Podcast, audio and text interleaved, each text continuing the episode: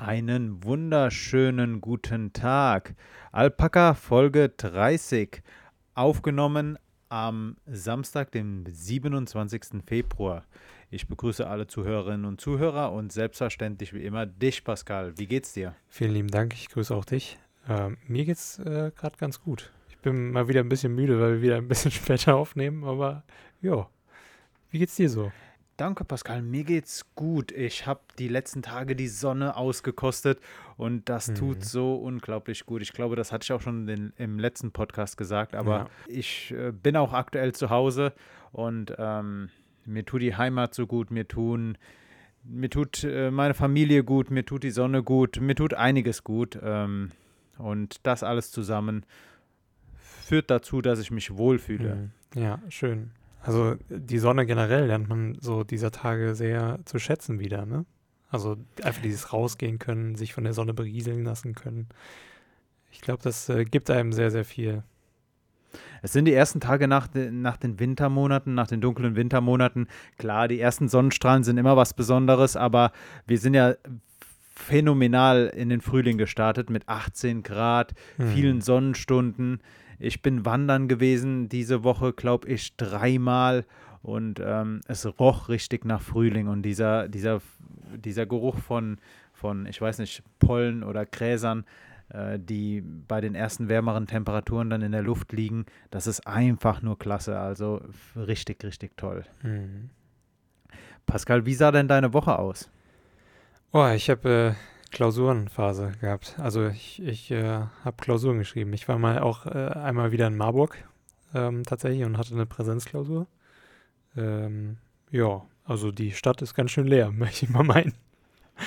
ähm, Klausurenphase, bist du durch? Ja, ich bin jetzt Darf man? durch. Ich habe jetzt. Dann Gratulation. Vielen Dank.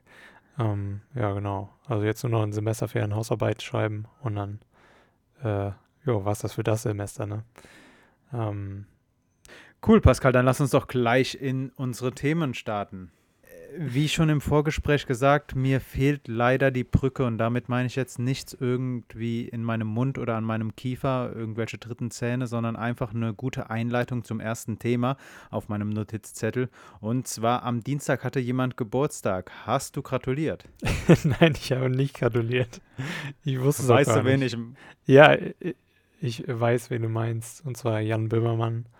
Ähm, ja, man hätte natürlich jetzt irgendeinen Witz machen können über Bremen oder so. Oder irgendwie so über Bremen so hinterrücks. Keine Ahnung, auf seine Prominenz zu schließen. Aber Bremen, was hat man darüber so viel zu erzählen? also, keine Ahnung, Bremer Stadtmusikanten kennt man. Ähm, weiß ich nicht. Äh, Bremen. War ich mal in Bremen? Ich war einmal in Ich auch Bremen. einmal. Äh, schöne Stadt. Definitiv. Ich, ich, Ja. ich mag die Hansestädte. Mhm. Ähm, ja, ich hatte mir überlegt, vielleicht irgendwie in das Thema zu starten mit, ja, Alpaka, wir werden 30, Jan Böhmermann wird 40, aber ähm, das wäre weder lustig geworden, noch wäre es eine richtig tolle Brücke gewesen. Das wäre eher so eine kaputte Hängeseilbrücke, worüber man nicht Mhm. gehen möchte. Und deshalb lass uns äh, einfach mal so in, ins Thema starten. Und zwar Thema starten, äh, Jan Böhmermann hatte Geburtstag, das ist auch schon die Pointe der, Gescha- der ganzen Geschichte. Allerdings habe ich mir mal... Ähm, ich wollte gerade sagen, die Arbeit gemacht. Ich habe den Wikipedia-Artikel aufgerufen und mir mal angeschaut, wie sein Werdegang so war. Mhm. Äh, Jan Böhmermann und Jan Böhmermann am Dienstag, den 23. Februar, ist er 40 geworden. Er ist in Bremen aufgewachsen, genau in Bremen Nord. Und mit 17 hat äh, der junge Jan Böhmermann seinen Vater verloren. Das erwähne ich direkt am Anfang, weil sein Vater für ihn äh, eine sehr prägende Person war. Das sieht man auch an den Musikstücken, die er rausgebracht hat, zum Beispiel Polizistensohn. Er spricht auch oft in seinem Podcast drüber und ähm, zeigt auch offen seine Sympathien für die exekutive Staatsgewalt. Und ähm, relativ schnell wurde Jan Böhmermann dann auch journalistisch tätig. Das erste Mal bei der Bremer Tageszeitung ähm, und bei Radio Bremen. Damals natürlich noch im Volontariat. Später bewarb er sich, und das wusste ich nicht, bei drei Schauspielschulen. Wusstest du Nee. das? Keine Ahnung. Er bewarb sich bei drei Schauspielschulen, die ihn alle ablehnten, bis auf die äh, Schauspielschule in Hannover. Mhm. Die nahmen ihn an. Da ist er allerdings nicht aufgetreten. Ach so, die haben ihn Und angenommen und er hatte hat keine er- Lust, oder was? Ich weiß nicht, ob er keine Lust hat, das stand nicht im Artikel, aber das wäre interessant, warum er dort nicht hingegangen äh, ist. Kann ich dir sagen, ähm, Hannover.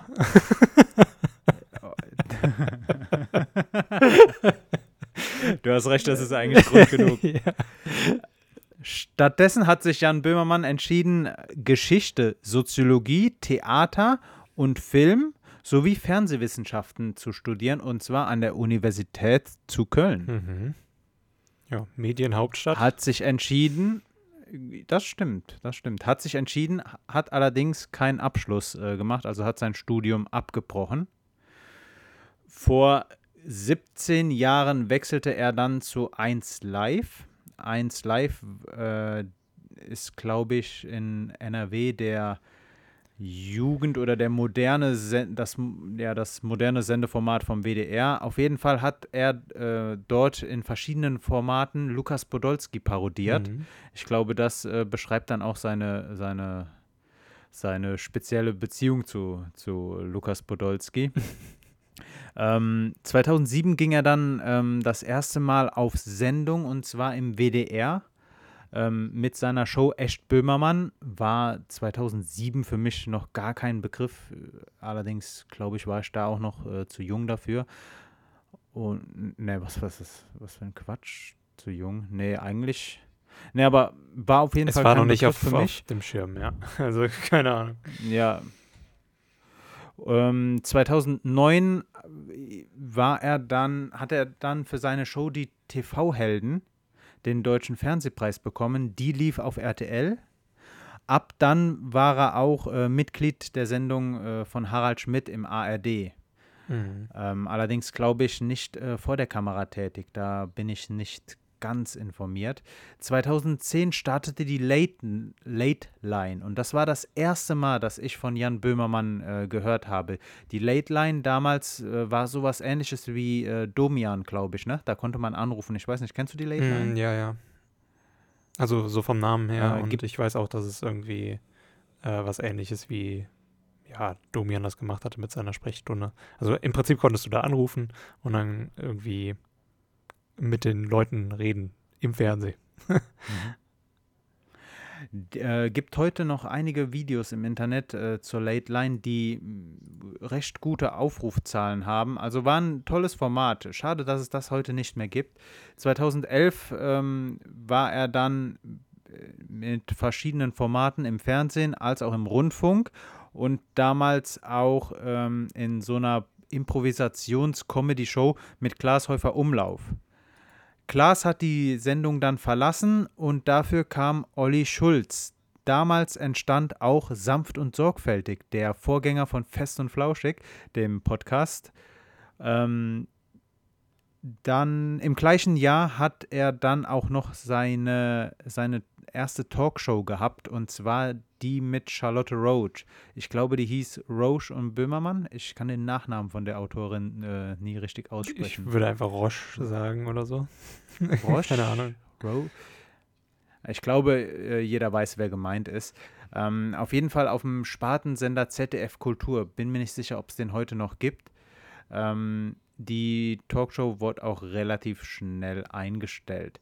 2013 ging dann das erste Mal das Neo Magazin auf Sendung. Neo Magazin auf dem damals neu gegründeten oder vielleicht auch umbenannten äh, wieder des ZDFs Neo, ZDF Neo. 2016 dann das Schmähgedicht, wo, glaube ich, äh, Böhmermann nochmal eine, eine Popularitätswelle bekommen hat. Ich bin mir nicht ganz sicher, ob Sympathiewelle auch dazu passen würde, denn er stand dafür ja auch äh, hart in der Kritik. Ich meine, seine Zeilen, die er vorgetragen haben, hat, haben ja diplomatische Verwürfnisse mit sich gezogen. Im gleichen Jahr ging Fest und Flauschig dann, ähm, ich wollte gerade sagen online, aber das würde es nicht, äh, das stimmt nicht, denn Fest und Flauschig ging los, damals aber noch bei Radio 1. Allerdings schon äh, produziert von Spotify und dann relativ schnell auch auf Spotify, dem Streaming-Sender, wo Spotify bis heute äh, geblieben ist. Seit diesem Jahr hat äh, äh, Böhmermann dann auch seine eigene Show im ZDF. Selbstverständlich, das Neo-Magazin wurde früher auch schon im äh, ZDF übertragen, allerdings zu einer Zeit, wo halt niemand mehr Fernsehen schaut. Und ähm, das war ein, der kurze Rückblick zu Jan Böhmermann. Jan Böhmermann, eine Sache ähm, möchte ich dazu noch sagen, warum wir oder warum wir ihn als so prägende Persönlichkeit empfinden. Erstens, er spricht sehr viele Leute an. Seine Formate werden von sehr vielen Leuten gehört und geschaut. Ähm, ich glaube, vielleicht seine Sendung im Fernsehen hat jetzt nicht die bombastischsten Einschaltquoten, aber ähm, Pascal, da würde mich auch deine Meinung interessieren. Ich glaube, auf YouTube geht der Mann gut durch die Decke. Glaube ich auch. Ähm, also gerade gerade YouTube, so diese Kurzclips quasi aus der Show heraus, die haben meist mit Wetten mehr Aufrufe als tatsächlich ähm, die ZDF-Mediathek mit seiner Show dann eben. Ähm, also das glaube ich schon. Jan Böhmermann hat verstanden, das Internet äh, mit dem Fernsehen oder das Fernsehen mit dem hm. Internet zu verbinden. Ja, er hat ja schon sehr, äh, beziehungsweise die ganze Redaktion vom Neo-Magazin Royal damals noch, ähm, hat ja auch schon sehr früh angefangen, ähm, damit äh, ja Ausschnitte auf YouTube hochzuladen. Ähm, genau. Und äh, die, da haben sie ja schon gemerkt, ähm, oh, das läuft ja richtig gut und hatten dann auch diese speziellen Formate nur für YouTube nochmal produziert, in denen dann ähm, ja Jan im Prinzip da nochmal saß und Kommentare beantwortet hat oder irgendwas anderes ähm, Witziges nochmal gemacht hat, meistens irgendwie so ein Sendungsfeedback von der letzten Woche oder, oder sowas ähm, selbst nochmal gemacht hat, so quasi was, was verbessert hätte werden können und so weiter und so fort. Und ähm, das ist ja jetzt auch immer noch fortgesetzt worden. Ich meine, irgendwie das letzte Video, was sie nochmal so außer ähm, der Reihe quasi gezeigt haben auf YouTube, war das, als er irgendwie über Tinder versucht hat, dann ähm, quasi mehr oder weniger in Anführungsstrichen ähm, Feedback einzuholen, wie denn Leute auf Tinder sein, sein Content ähm, ja mögen oder wie sie ihn bewerten würden. Ähm, war ganz witzig. Genau, das war, glaube ich, auch einmal in den Trends. Und ja, also es läuft schon. Auf jeden Fall Jan Böhmermann regelmäßig in den YouTube-Trends. Ähm, die Spotify-Podcast-Charts wurden lange von Fest und Flauschig dominiert. Dann kam ja, wir. genau. ähm, nein, Realität beiseite. Ähm, Jan Böhmermann war lange oder ist auch immer noch ähm, mit Oliver Schulz einer der, der bedeutendsten Podcast-Moderatoren, ähm, die auch besonders jetzt in der, in, im ersten Lockdown so eine, so eine, würde ich sagen, durch ihr tägliches Senden nochmal gewisse Reichweitenstärke hm. bekommen hm. haben. Und Pascal, das habe ich äh, gelesen in einem offenen Brief, den äh, an Jan Böhmermann, äh, der in der Zeit zu finden war, auf der Startseite sogar. Ähm, Jan Böhmermann folgen, nein, lass mich anders anfangen. In Deutschland nutzen 4 Millionen Menschen Twitter. Jan Böhmermann folgen 2 Millionen Menschen. Mhm. Wenn wir davon ausgehen, dass der größte Teil von seinen über 2 Millionen äh, Followern deutsche Follower sind, könnte man sagen, dass fast die Hälfte der deutschen aktiven Twitter-Gemeinde Jan Böhmermann mhm. folgt. Und wenn man sich jetzt überlegt, dass Twitter überwiegend von Journalisten, Politikern oder Personen in, in Entscheidungsfunktionen genutzt wird, dann kann man sagen, dass Jan Böhmermanns Tweet in eine, in eine, ich finde das Wort von Elite nicht passend für die Twitter-Gemeinde, aber auf jeden Fall, es erreicht sehr viele, sehr viele mächtige Menschen. Hm. Das würde ich nicht komplett so unterschreiben, aber ich verstehe deinen Punkt, ja. also gerade auch so dieses, ähm, also Twitter ist, da tummeln sich wirklich nicht nur bei diesen zwei Millionen äh, nur Journalisten äh, rum in seinem, in seiner Followerschaft. Also das definitiv nicht mhm. und auch nicht nur ähm, Leute, die auch wirklich was zu sagen haben oder irgendwie auf dem Weg dahin sind. Ähm, das würde ich jetzt nicht so unterschreiben, aber ich, äh, ja, auf jeden Fall hat er eine mega große Reichweite, ähm, wenn er halt so die Hälfte der aktiven Twitter-User ähm, Deutschlands quasi auf seinem Account mit jedem Tweet erreicht. Ähm, das ist schon mega krass. Ähm, so viel haben vielleicht nur Also Influencer und die ich, nicht mal. Also ich, ich keine Ahnung. Ich, ich kenne, glaube ich, keinen, der über zwei Millionen hat. Ähm, oder eine Million sogar. Ist schon schwierig. also Jan Böhmermann würde ich nicht als Influencer Hm. bezeichnen. Ich würde ihn als Meinungsmacher ähm, sehen. Wenn er mal influenzt, in Anführungszeichen, dann bewirbt er seine eigenen Produkte. Er hat ja letztens auch ein, wieder mal ein Buch Hm. rausgebracht und ähm, er war ja auch, glaube ich, mal mit einem Musical auf Deutschland-Tournee. Also der Mann ist ähm, in vielen Variationen unterwegs und auf Bühnen vertreten. Ähm, äh, ich wollte mit jetzt der Aufzählung einfach nur nochmal deutlich machen, Jan Böhmermann äh, ist, eine, ist ein Meinungsmacher und ich glaube, das merke ich auch in meinem Umfeld. Also die Themen, die er anstößt, die, die kommen, in, kommen in den Diskurs, die werden Definitiv. besprochen Hm. und ähm, man, man muss nicht hinter allem stehen, was er macht, weil ich meine, wir, wir kopieren ja nicht eins zu eins seine Meinung, aber er legt oft den Finger sehr schmerzhaft in, in offene Wunden und ähm, bisher muss ich sagen, gefällt er mir in der Meinungsmacherlandschaft ziemlich, ziemlich gut. Also ich stimme sehr oft mit ihm überein. Er überspitzt sehr oft und auch für meinen Geschmack äh, ist er manchmal sehr flapsig. Also es geht oft auch schon aus meiner Perspektive ins Beleidigende. Ähm, da kann man jetzt natürlich wieder sagen, wo liegen die Grenzen zwischen Beleidigung und Satire. Aber ähm, ich finde, Jan Böhmermann ist ein toller Moderator. Seine Shows sind gut anzusehen und es macht vor allen Dingen Spaß, seinen Podcast zu Definitiv hören. kann ich so unterschreiben. Ja, apropos Jan Böhmermann, hast du die letzte äh, Folge gesehen vom Neo-Magazin? Äh, was heißt Neo-Magazin? ZDF-Magazin heißt ja jetzt. Ich will immer noch Neo-Magazin sagen. Hast du das auch, das Problem? Äh, Neo Magazin Royal. Äh, jetzt heißt es ja ZDF-Magazin, ne? Hm, genau.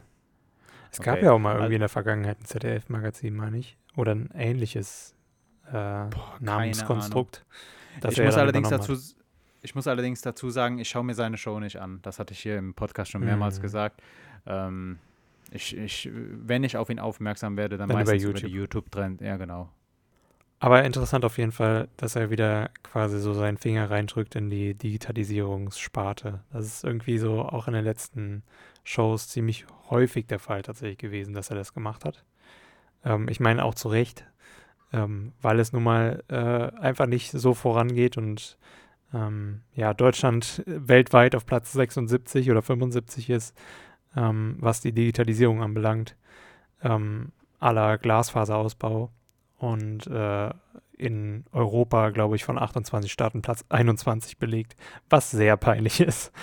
Ähm, und äh, ja, interessant fand ich auch. Was, Ja. was, ich noch, was ich noch peinlicher fand, ähm, du, du sprichst ja dieses äh, Stau auf der Datenautobahn an, ne? Mm, ja. Dieses Video, Mhm. genau.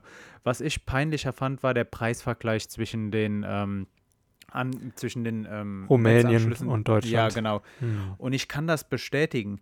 Internet in der Türkei, also ich vergleiche jetzt mal die beiden Länder, sowohl was Mobilfunk angeht, als auch was äh, Internet ähm, für zu Hause angeht, da liegen Welten dazwischen. Und das kannst du halt nicht alles nur mit einem Wechselkurs, Inflation oder sonstigem erklären.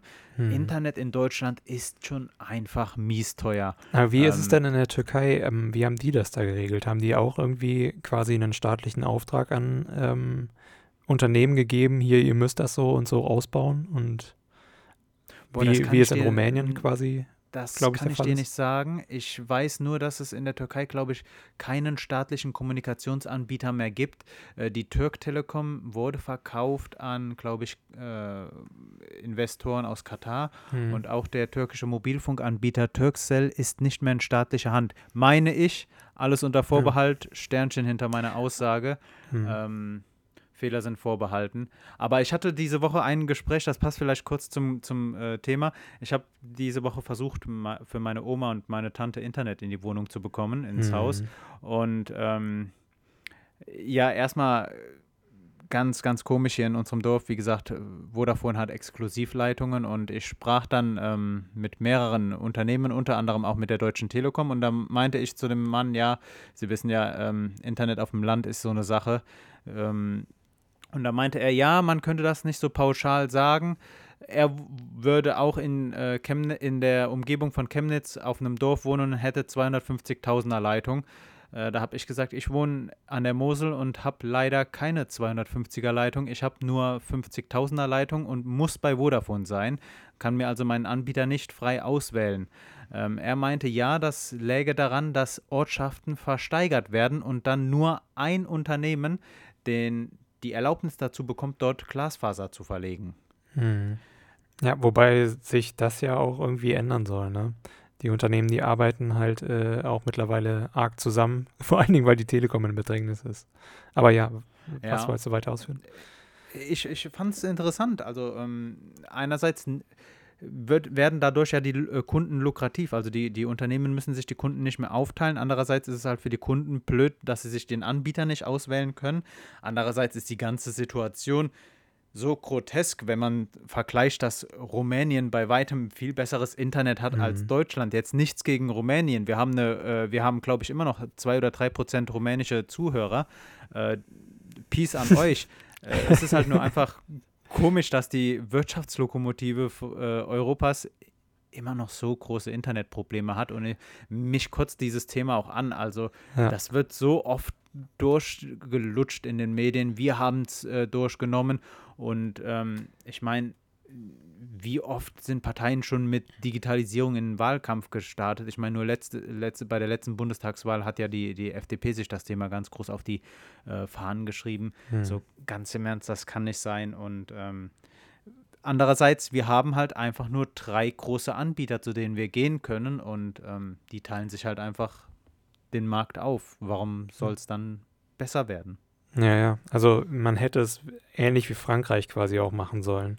In Frankreich kriegst du ja wirklich mega billig auch deinen Internet- oder Mobilfunkvertrag, einfach weil schon äh, die Re Regierung gesagt hat, beziehungsweise ähm, ja, die äh, alle Parteien insgesamt, ähm, dass quasi es nicht sein kann, dass irgendwie nur ein oder zwei Unternehmen sich das Ganze aufteilen und dann jeder der Unternehmen quasi auch nochmal ähm, äh, schauen muss, ja, wie, was kaufe ich mir denn jetzt da, welche, ähm, welche Regionen, äh, wo schlage ich dann halt eben zu und äh, was überlasse ich dann meinen Konkurrenten. Sie haben einfach gesagt, hier die Leitung müsst ihr alle bezahlen und jeder teilt die sich mit jedem und ähm, keiner darf auch irgendwie gedrosselt werden. In Deutschland ist es ja auch immer noch so, dass du, wenn du dann eben an, angenommen, du bist Vodafone und willst eine, ähm, äh, willst halt eben auch Kunden haben in, in irgendeiner anderen Stadt oder so, wo du halt nicht vertreten bist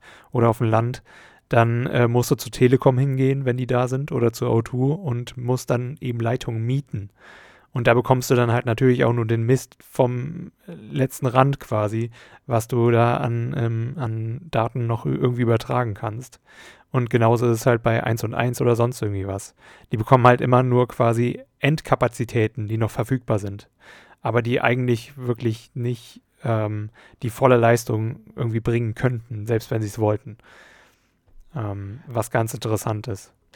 Mir ist bewusst, ähm, dass wahrscheinlich Glasfaserausbau in einem in einem, ja gut, Frankreich ist von der Geografie eigentlich recht ähnlich wie wir, aber äh, mir ist bewusst, dass, glaube ich, kleinere Länder, die nicht so eine große Fläche wie Deutschland haben, da weniger Probleme haben. Doch dieses Argument, Ausbau ist teuer, teuer, teuer, mhm. ja, wir verlieren aber dadurch den Anschluss und bei allem Respekt, aber das Autobahnen sind heute mindestens, mindestens so wichtig wie, wie äh, Bundesfernstraßen, also richtige Autobahnen. Ja. Ich verstehe es nicht. Definitiv. Also vor allen Dingen, du musst ja auch mal die Langzeitkosten dann dadurch, dass wir halt eben eine mangelnde Di äh, Digitalisierung haben, vorstellen. Es fängt ja schon jetzt, wie wir sehen, in der Pandemie damit an, ähm, dass äh, manche Kinder eben einfach nicht mehr in der Schule teilnehmen können, weil ihr Kurs stockt. Ja. Also das musst du ja schon überlegen. Ne? Das ist ja dann, wenn die ihren Abschluss nicht bekommen, dann hat das extreme Folgen. Nicht nur eben äh, bezogen auf die Wirtschaft, sondern auch generell auf die gesamte Gesellschaft. Ähm, ja, lass uns, lass uns doch einfach ein ganz, ganz nahes Beispiel nehmen, Pascal. Lass uns einfach ein ganz nahes Beispiel nehmen. ich habe gerade bei meinem Handy WLAN ausgeschaltet, um mit dir te äh, te telefonieren zu können, damit ich dich über meine Kopfhörer Ja. höre, weil Ja. meine Eltern unten äh, über den Fernseher, äh, über YouTube ihre Serie schauen. So, Mhm. das kann doch nicht angehen. Das kann doch Nee. nicht angehen, ernsthaft nicht.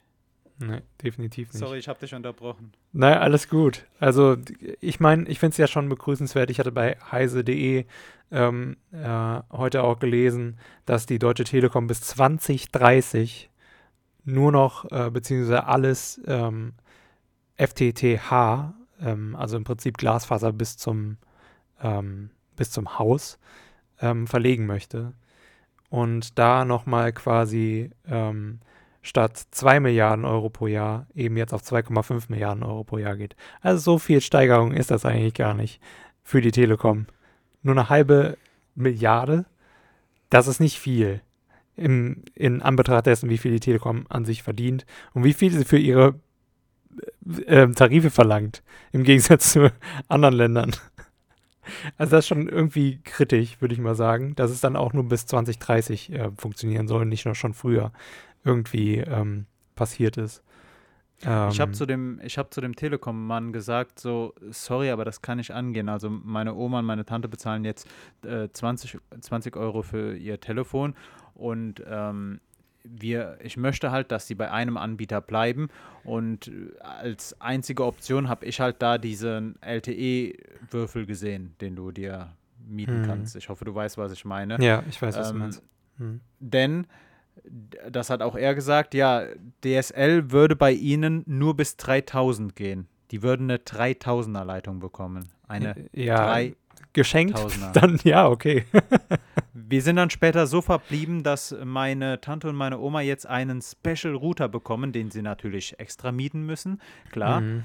ähm, der dann die Geschwindigkeit über LTE aufstockt. Äh, uff. Hm. Ja, So, ähm, das ist, Aber alles bei allem kostet jetzt 40 Euro. Ich bin gespannt, äh, wie das in Realität sein wird. ja, also das ist einfach Schummelei. Das ist genauso wie VDSL einfach. Du benutzt Mhm. halt, äh, wie auch in dem Beitrag schon äh, erwähnt wurde, ähm, du benutzt halt einfach nur die alten Kupferkabel ein bisschen länger und versuchst halt da alles rauszukitzeln, was noch geht. Und wenn da halt ein Knacks drin ist, kriegst du halt ein bisschen weniger. So, und Ja. äh, ja, ich hatte auch schon Gespräche mit der Telekom. Unheimlich, wie viel die über Technik wissen. Nämlich meistens auch gar nichts. Vor allen Dingen vom Kundensupport, wo ich doch erwarten müsste, so gebt, gebt ihr eurem Kundensupport, äh, Kundensupport wirklich gar keine Infos, wie irgendwas funktioniert. Nicht mal irgendwie, was für Glasfaserkabel verbaut wird, damit man sich ungefähr ausrechnen kann, ähm, was denn auch tatsächlich ankommt. Denn bei alten Glasfaserkabeln ist es zum Beispiel so, dass sie noch eine gewisse Dämpfung haben über eine, äh, über eine ähm, spezielle ähm, ja, Kilometer- oder ähm, Meteranzahl, je nachdem. Und bei modernen ist es beispielsweise erst bei 40 Kilometern wirklich so, dass du eine Dämpfung spürst. Und dann hatte ich auch schon Kommentare da irgendwie von wegen, ja, das können wir Ihnen nicht liefern, bei Ihnen liegt zwar Glasfaser, aber äh, Dämpfung ist halt nicht. Können Sie keinen, keinen Glasfasertarif bekommen. Und jetzt, jetzt steht bei der Telekom, dass äh, tatsächlich hier Glasfaser nochmal mehr ausgebaut werden soll. Ganz komische Sache irgendwie, was die da machen. Ähm, Weißt du, Ja. wann uns das richtig auf die Füße fällt? Und wenn, ich meine, diese, dass Schüler nicht am Unterricht teilnehmen können, ist ja sch- schon schlimm. Aber uns wird das richtig auf die Füße fallen, wenn wir irgendwann autonom fahrende Autos haben, die mit dem Internet verbunden sind und auch übers Internet gesteuert werden. hm, denn viele neue Modelle sind jetzt schon mit dem Internet durchgängig verbunden. Dann wird uns äh, unser langsames Internet auf die Füße fallen. Unser Internet, unser langsames Internet wird uns auf die Füße fallen, wenn wir irgendwann ähm, Ärzte haben, die Operationen übers Internet durchführen und äh, das nicht machen können, weil das Internet zu langsam ist. Wenn die Industrie nicht arbeiten kann, das sind Sachen, dann wird, wird äh, unser langsames Internet äh, erstmal sich de deutlich bemerkbar machen. hm, definitiv. Ja, seien wir mal gespannt, was daraus so wird und ob die Telekom das einhält bis 2030, wirklich alle Haushalte in Deutschland mit Glasfaser äh, zu versorgen. Sie wollen mit ganz vielen Leuten arbeiten, auch aus anderen Unternehmen. Ähm, es wurden auch schon teilweise ähm, wirklich Ko äh, Kooperationen mit der Deutschen Glasfaser und auch anderen regionalen Netzbetreibern, ähm, beispielsweise in Köln, ähm, mit, der, ähm, mit dem äh, Anbieter NetCologne. Ähm, ja, quasi wurden die, wurden die ganzen Verträge nochmal verlängert und so weiter und so fort und äh, Kooperationen weitere angekündigt. Ich bin mal gespannt, was da noch so passiert. Ja, da muss, da muss jemand ran und das muss endlich mal äh, auf die politische Agenda. Oh, Politik, Pascal, neues Thema. Landtagswahlen in, Rhein Landtagswahlen in Rheinland-Pfalz. Und du und mhm. ich, wir wissen ja, das Interessanteste an einem Wahlkampf sind immer die Plakate. Und Pascal, Achtung, es ist Quiz-Time. Ich ja. habe mir, weil ich Nein, ich muss jetzt nicht raten, oder? Doch, Pascal, Nein. doch, doch. Wir wissen ja, die Aussagen, die auf Plakaten stehen, die die sind ja wirklich eindeutig. Also die sind nicht schwammig, das sind keine Phrasen. Du erkennst direkt, zu welcher Partei es gehört. Und deswegen, Pascal, habe ich jetzt mal für dich sechs Sätze von pa äh, Plakaten, die jetzt gerade in Rheinland-Pfalz zu die en masse hier rumhängen. Und du wirst mir einfach nur sagen, von welcher äh, Partei die sind, okay? Oh, ich werde kläglich versagen, sage ich hier jetzt schon. fangen, okay, wir mit etwas, fangen wir mit, mit etwas Einfachem an soziale Marktwirtschaft verteidigen? SPD. SPD? Oder CDU? Leider falsch, es ist FDP. Hm. Aber gut, dass du schon mal zwischen SPD und CDU geschwankt hast. Könnte, äh, bestätigt meine Meinung. Aber vielleicht sind die anderen äh, Sätze, die anderen Aussagen konkreter, die anderen ein bisschen parteigebundener. Mhm. Für sichere Arbeitsplätze. FDP.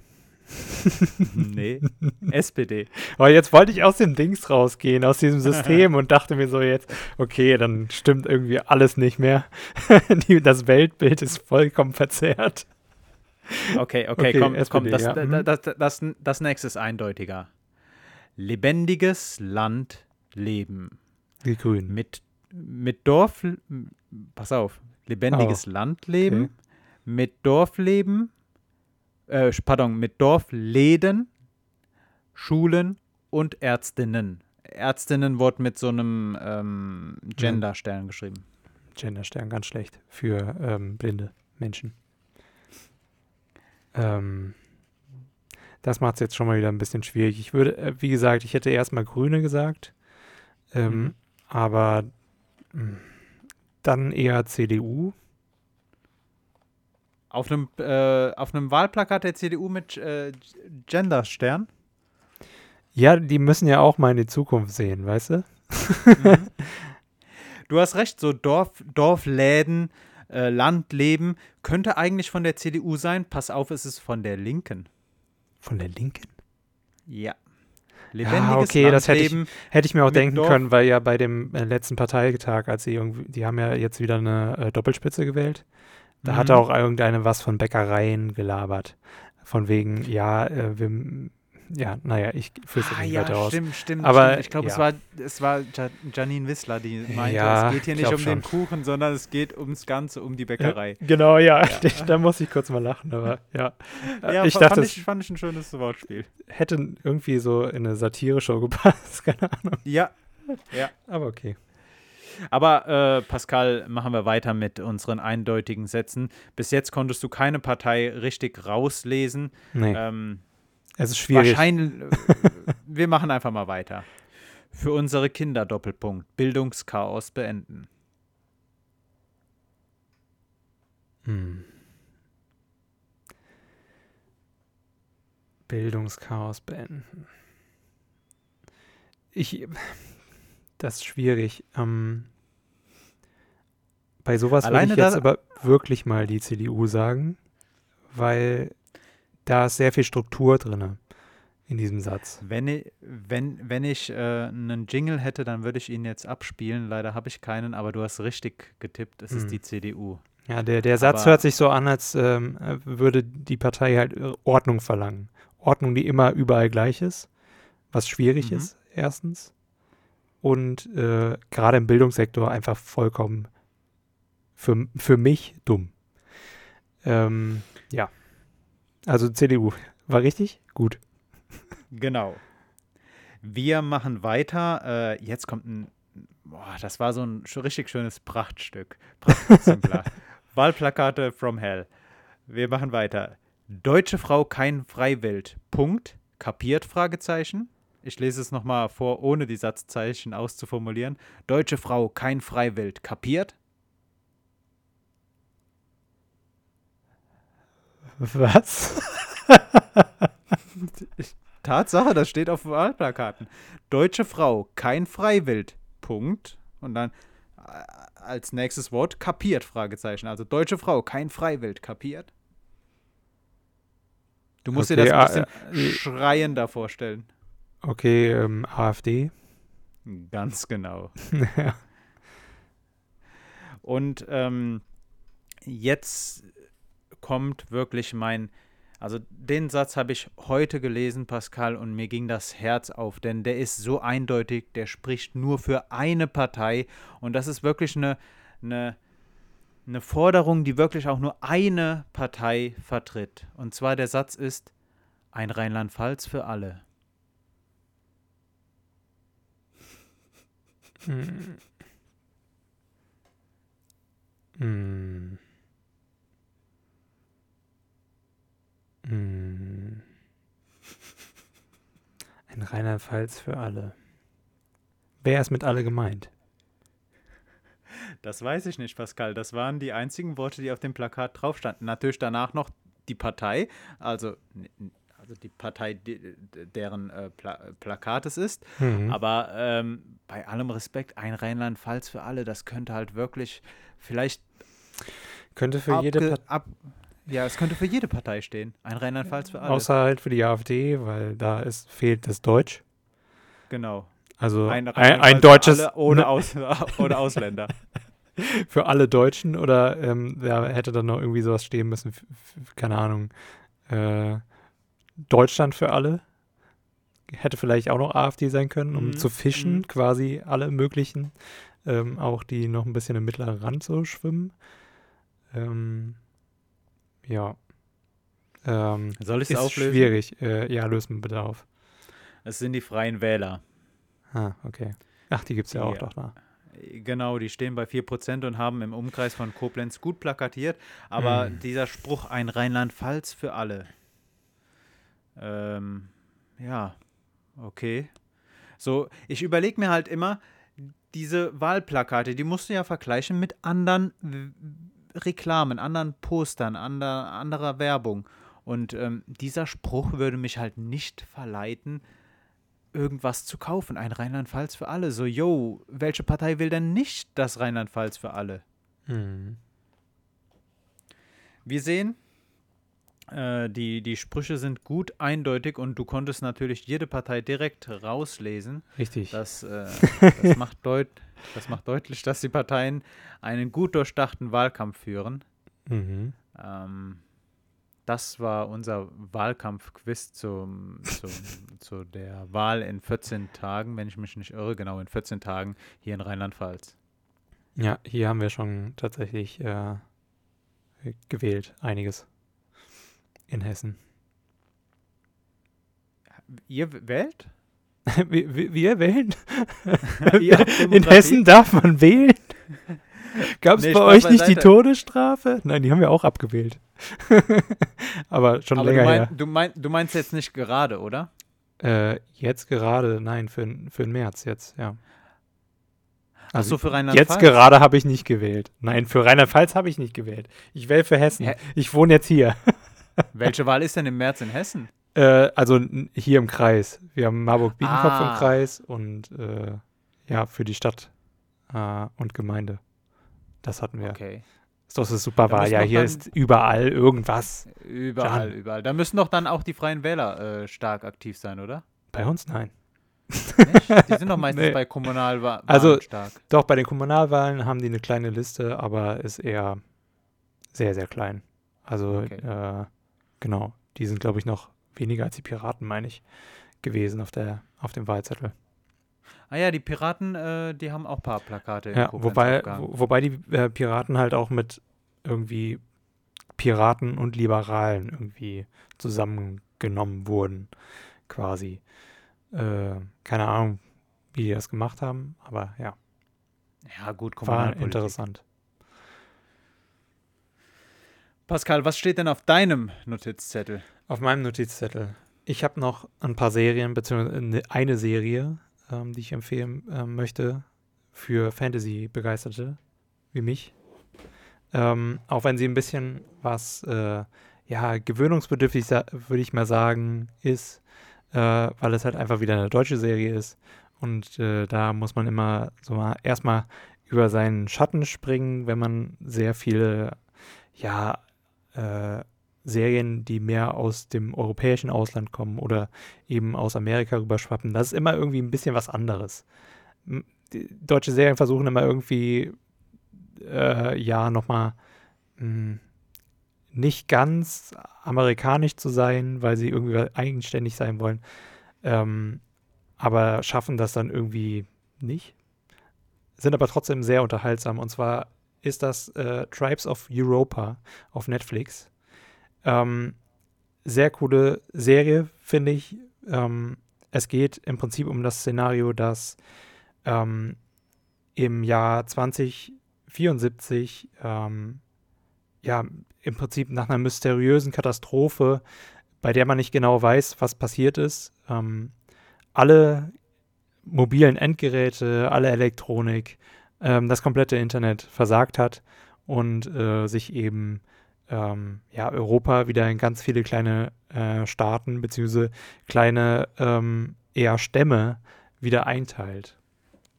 Und ähm, es spielen sehr, sehr viele Schauspieler mit, ähm, ähm, ja, aus bekannten Serien und Filmen aus der Vergangenheit. Emilio Sacraia ist einer oder Oliver Masucci, ähm, der jetzt auch äh, bei dem dritten Fantastische Tierwesen ähm, ähm, mitspielen soll.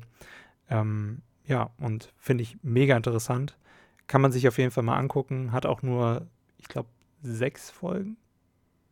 Ähm, ist also eine relativ kurze Serie, ähm, ähnlich wie Dark quasi aufgebaut, falls ihr die Serie gesehen habt. Ähm, und auch so vom, vom düsteren äh, ja, Vibe her genau äh, so.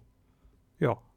Und dann, ähm, ich weiß nicht, ob du den Film schon gesehen hast, I Care a Lot, kam sehr häufig ähm, die letzten Wochen in äh, Kulturkritiken vor, gerade von der Su Süddeutschen und von der Zeit. Da gab es auch eine äh, coole Kritik, auf, äh, über die bin ich auch überhaupt erst ähm, nur eben auf diesen Film gekommen.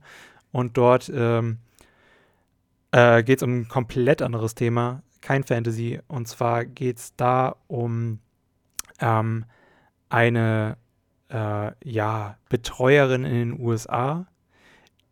Ähm, und sie muss eben einfach, ähm, beziehungsweise man muss das ein bisschen anders aufrollen. Ähm, wenn Menschen sehr, sehr alt werden in den USA, gibt es eben in vielen Staaten noch dieses System, dass du ähm, einen Vormund bekommen kannst.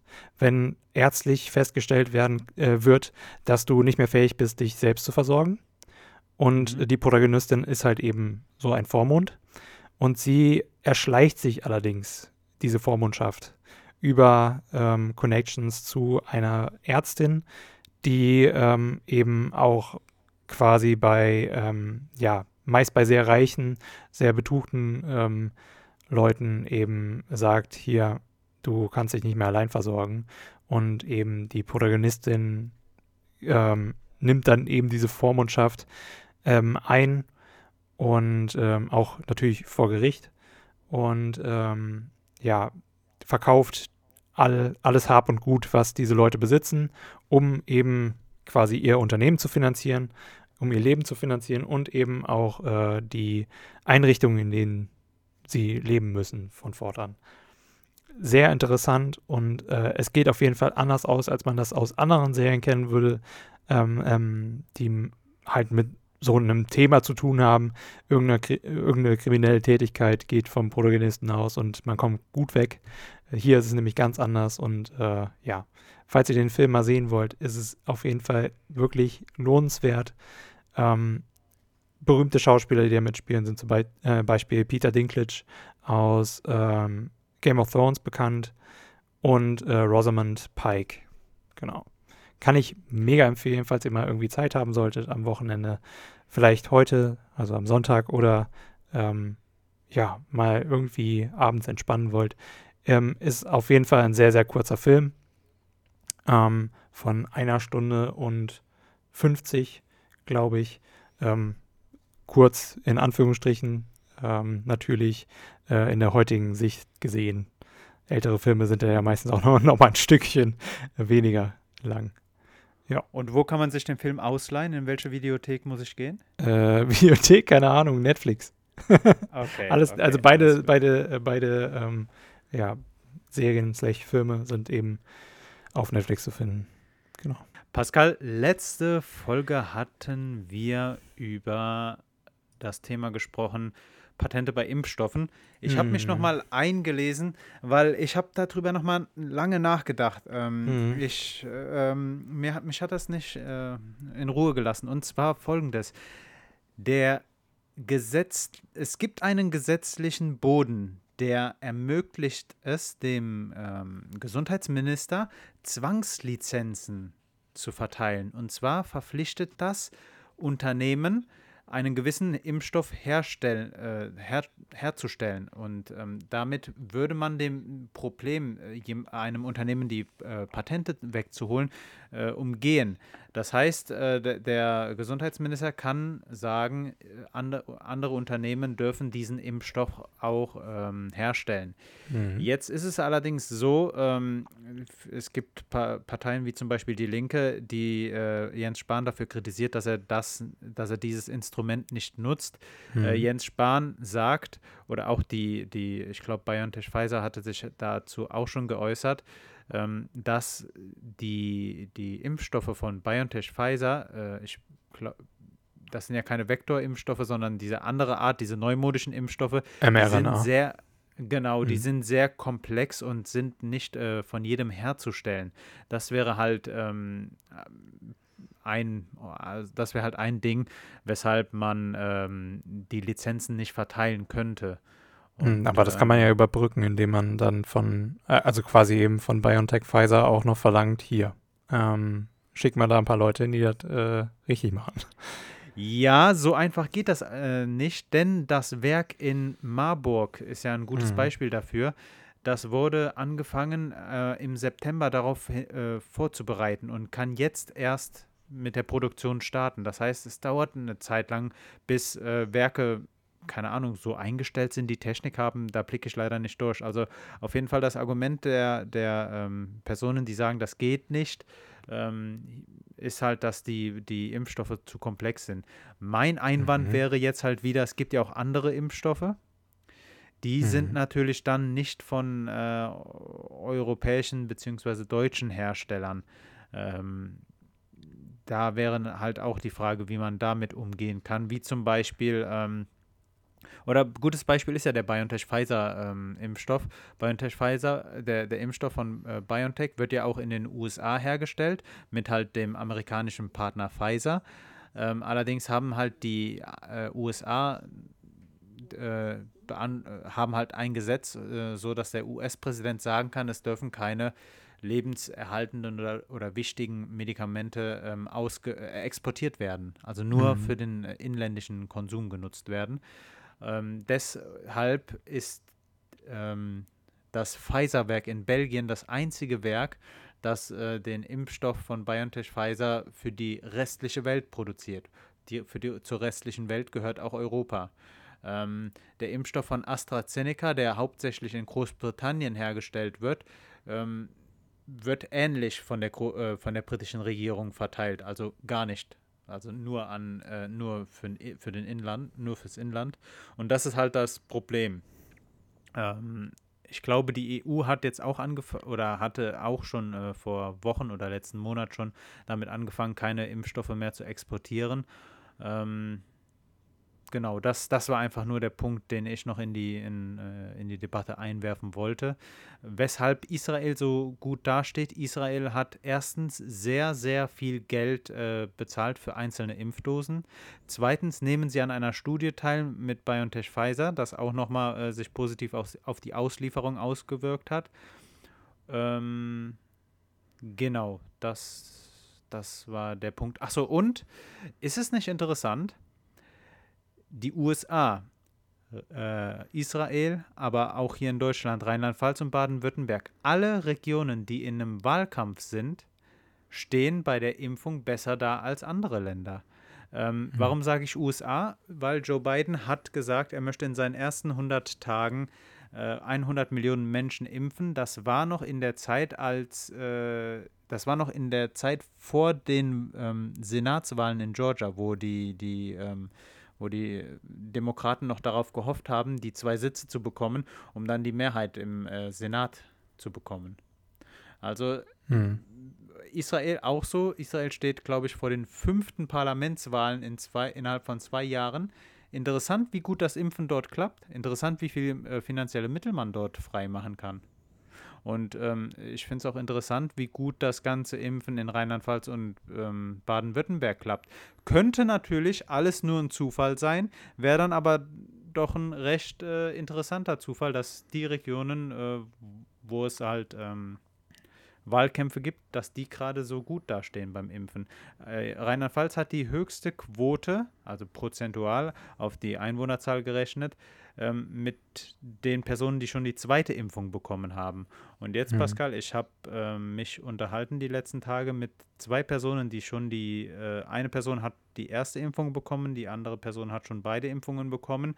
Und ich muss sagen, die Personen hatten keinen dritten Arm, beide Augen haben noch funktioniert und sie haben ganz normal gelebt. Also keine Mutationen waren für mich ersichtlich. Die einzigen Nebenwirkungen, von denen sie gesprochen hatten, war, dass sie Muskelkater hatten. Und das hatten, äh, das haben beide gesagt. Sie hatten heftigen Muskelkater nach der äh, Impfung.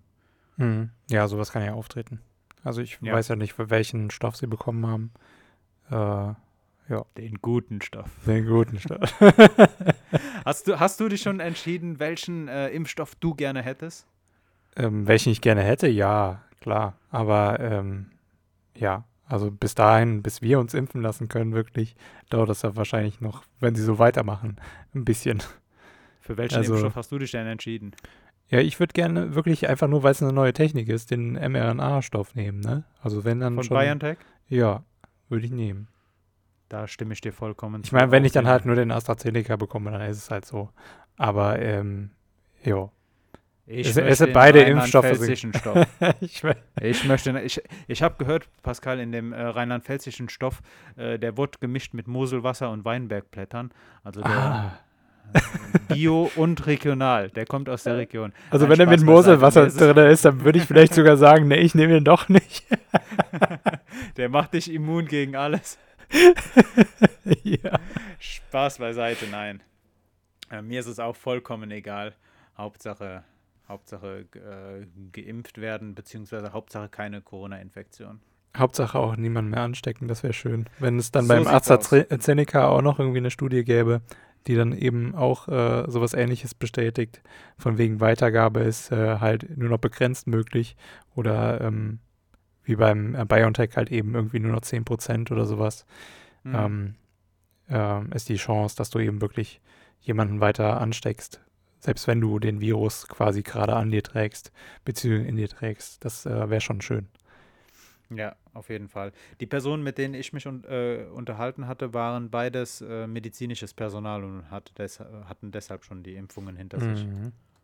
Pascal, hast du noch etwas auf deinem Notizzettel stehen?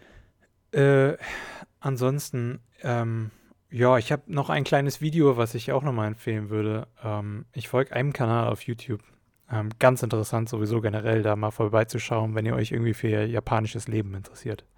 Ähm, und zwar ist das Paolo vom, äh, from Tokyo. Ähm, und Paolo ist, glaube ich, Amerikaner, der mit seiner äh, japanischen ähm, Frau mittlerweile ähm, in Tokio lebt, äh, mit ihrem kleinen Kind. Und ähm, er geht halt immer mit äh, verschiedenen japanischen Arbeitern irgendwo äh, in ihre Berufe mit, teilweise für den ganzen Tag und äh, oder teilweise einfach nur für den halben Tag und schaut so, wie die arbeiten. Und ich fand es einfach so interessant, auch ähm, zu sehen, wie äh, japanische Feuerwehrleute ähm, generell ihren Tag beginnen und so. Äh, fand ich mega krass, wie koordiniert das ist. Vor allen Dingen, dass sie auch alles sauber machen, äh, wenn die nächste Schicht dann quasi anrückt. Das ist so krass. Und alles wird fein säuberlich überall immer wieder dahin geräumt, wo es hingehört. Boah. Ich weiß nicht, ob die Feuerwehr das hier macht. Ich bezweifle es aber mal, dass das so ordentlich ist. Und vor allen Dingen, oh, ziemlich, ziemlich ähm, interessant. Äh, auch generell kann ich das Video empfehlen mit dem japanischen Metzger und so weiter und so fort. Oder der japanischen Politikerin. Einfach mega cool, dieser Kanal. Das wollte ich noch loswerden. Paulo von Paulo from Tokyo. Genau. Ja, also von meiner Seite aus war das. Äh, war's das? Ähm, Pascal, dann, dann spielen wir gemeinsam unsere, unseren Abspann ein.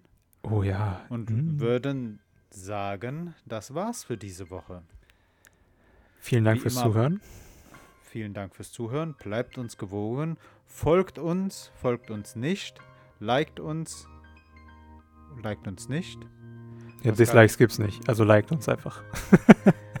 ich gebe dir auf jeden Fall ein Herz und favorisiere dich und wünsche dir noch einen, ein restliches, ein schönes, erholsames Rest, restliches dir auch. Wochenende. Bis Mach's dann. gut. Ciao.